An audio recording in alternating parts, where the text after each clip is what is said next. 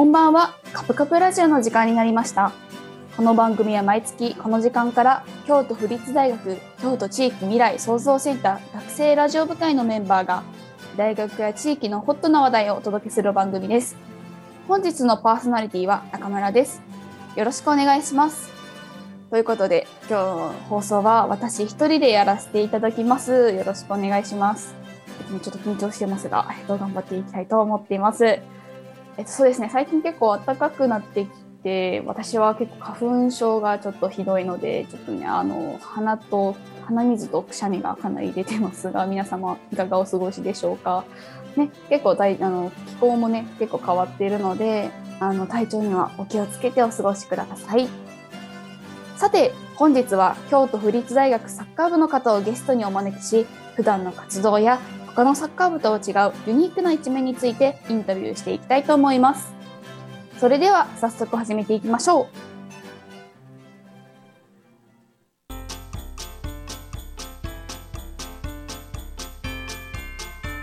はじめにゲストの紹介をさせていただきます。と自己紹介をよろしくお願いします。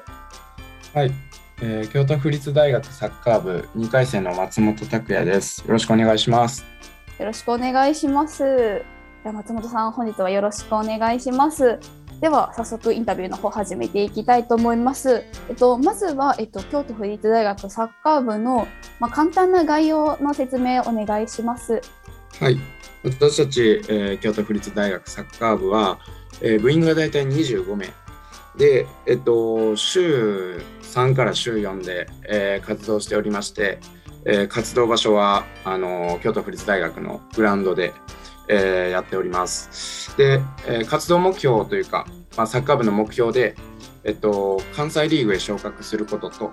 えー、地域に愛されるクラブに、えー、なることを目標に、えー、活動しております。はい、ありがとうございます。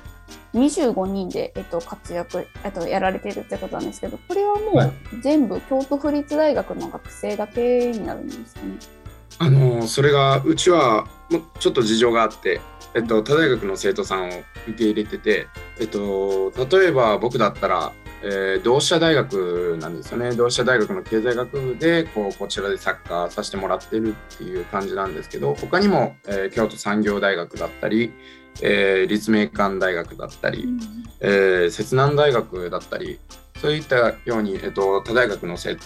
徒さんを、えー、受け入れているような、えー、感じですね。なるほど。結構遠くの大学の方も来てらっしゃるんですね。そうですね。結構時間をかけて、えー、来る生徒さんもいらっしゃいますね。えっと今何回生が何人とかぐらいいますか、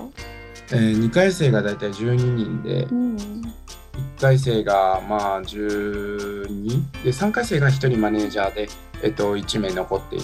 ださってるっていう感じですね。でも12回生メインでやってるって、はい、あ。先週はもちろんまあ12回生なんですけど例えば SNS を動かしたりだとか、えー、まあスポンサーの営業活動もやっておりますのでそういったところでもまあ12回生をメインに、えー、活動しております。はい。あ。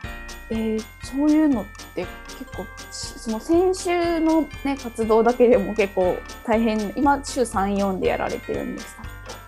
はい、半4でやっててさらにそれプラスでその運営とかもやるのってかなり大変じゃないですか？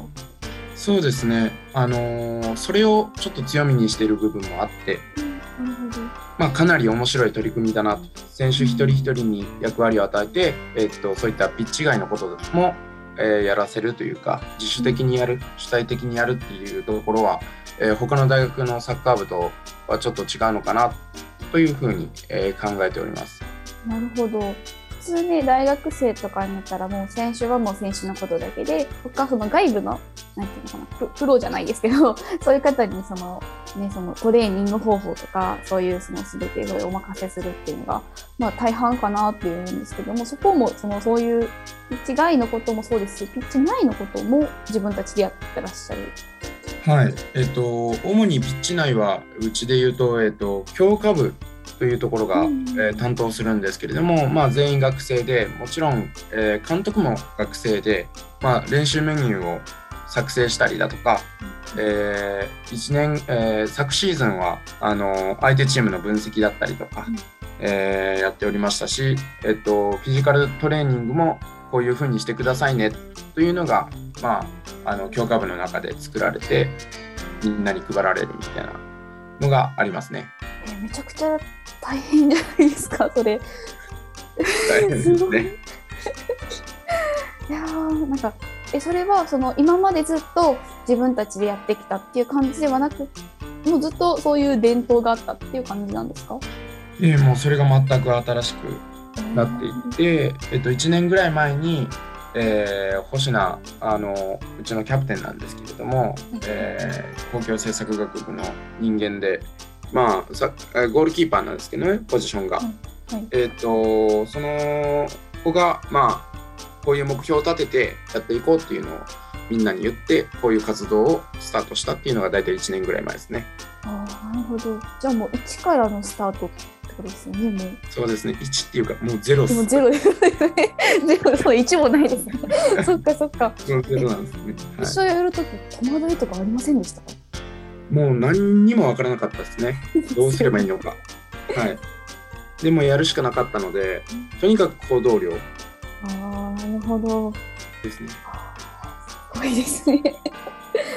なかなかね普通こういうクラブとかってね私もちょっと違うクラブに所属してたりするんですけど一応引き継ぎとかのこういうふうにやるんだよっていうのをもらってるのでその通りにやればいいんだって思いながら日々その遊業もこなしてるんですけどなかなかそれを一からやるっていうのがそれをしかもその競技をやりながらっていうのがなかなかね他のところはないですよね。えーと、今は、えーと、社会人リーグの2部に所属している、はい、ということなんですけど、ね、これは社会人リーグっていうのはもう普通の一般の大人がいるところですよね、はい、そうですね。あのうち学生リーグは入れなくて。あなるほど。あの大学の生徒を入れてるのでこう社会人リーグで戦ってる。まあ、逆も逆の意味もあるんですけどね。その社会人リーグに入ってるから他大学の生徒さんを受け入れられるっていうのもあるんですけれども。はい。ちょっと話がちょっと戻っちゃうんですけどその目標っていうことでその地域に愛されるクラブにするっていうふうに先ほどおっしゃってたと思うんですけどこれは、はい、えっと、なぜこういう目標を立てようか立てようっていうふうに思ったんでしょうか？はい、あの先ほど言った星名が、まあ、こういった活動をするにあたりやっぱり京都府立大学っていうところにちょっと思うところがあって、はい、っていうのは、えっと、府立大っていうとやっぱ大阪府立大とかって連想してしまう人間が多いわけで。で京都の大学っていうと京都大学さんがあって、ってなると京都府立大学の認知度ってとても低いよねってなったんですよね。はい、そういった認知度を上げる役割がサッカー部でそういった認知度を牽引するっていうのがサッカー部でありたいなっていうのがあって、まあ、そもそも大学ってもっと地域とつながるべきだよねというのがまあ彼の考えにもあったんで地域と大学今ちょっと離れちゃってるなっていうのが実感であったので、まあ、それをちょっと中間に立ってコネクトしたいなっていうのがなるほど。やっぱり京都府立大学の知名度ってね、全国的に、まあ、京都府大で見ると、まあ、かなり、まあ、京都府の大学なんであるんですけど、やっぱ実は私、ちょっと京都出身じゃなくて大阪出身なんですけど、やっぱ府立大って言ったら大阪府大なんですよ、どうしても。やっぱりそうですね。でも結構部活でね、有名な何々部があるから、例えば箱根駅伝とか陸上部があるからこの大学知ってるとかっていうのって結構あると思うんですけど、やっぱその部活っていうのは一つなんかこう地域というか知名度を上げる一つの手段なのかなっていうのをちょっと思いましたね。なるほど。具体的になんかその地域に愛されるために何か行っていることとかっていうのはあるんでしょうか？はい、あのー、地域貢献活動を月2回月1回、あのー、実施しておりまして、えー、内容がですねあの地域地域のあの周辺の少年団を集めてサッカー教室を開いたりだとか何チームか読んで大会をあのしたりだとか他にも、えっと、府立大の生徒さんだったら分かると思うんですけどあの北大路の商店街のところをそあの清掃活動をやったりだとか、えっと、ちょっと北に行った新大宮商店街っていうところであの街頭にある旗とかをまあ、修理したりだとか、まあ、要望を聞いてなんかできることありませんかって言って、えー僕たちがやるっていう、えーようなことを、えー実施しておりますね。さっきあの少年団のその方を集めてそのさあとリーグ戦をやるっていうふうにおっしゃったんですけどその運営ももちろん自分たちでそうです。すごいな自分たちのそのやつもやらないといけないのにそのプラスアルファでやるっていうかなり新結構あれですね負担じゃないですか。あのー25人いる分うんやっぱり仕事の幅が広がってくるので、うんまあ、一人一人こう均等に仕事を分けてあるあげるのも、あのーはい、ちゃんと考慮してやっておりますね。まあ、しんどいとは思いますけど。なかなかそうですよね。でも結構こうあいあの話をずっと聞いてたんですけどこう自分たちでやることってほとんほとんど自分たちでやってらっしゃるじゃないですか。その中で、なんていうのかな、まあ、その高校とかの部活だったらこうなんか仕事やってないとかこういう不満だったりとかって結構衝突とかってあおあの起きると思うんですけどそういうなんかそのいざこざとか夢事とかはもう特に何もなかったんですかね？表面的にはこうなかったんですけれどもそうですよね。京都府立大学の瀬戸さんなんで、まあ、そういったところは、ね、あまり表に出さないっていうのが 学生肌なんですけどただまあもちろん部員の中でもちろん意識格差は一人一人違うのでまあやらなかったりっていう問題はありますけど、まあ、それを解決していくのも、まあ、僕らのなんていうんですかねスキルにもつながってくるし、まあ、あるあるべき課題だと思ってるので、何も否定はないですねあの否定しないですそのそれについては。なはいるほど。なんかすごいですね。なんかもう問題をなんかこう解決策にしていくっていう なんか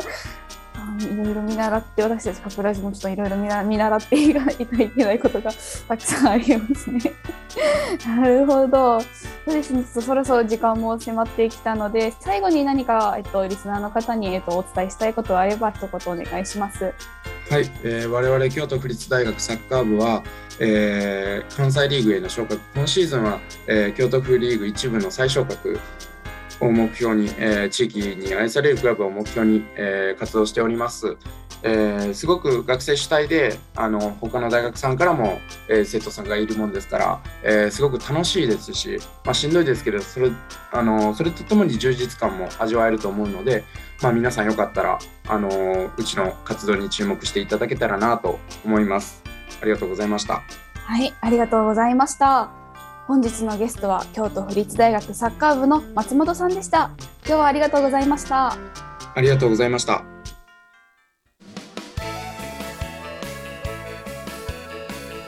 最後にカプラジの SNS を紹介させていただきます。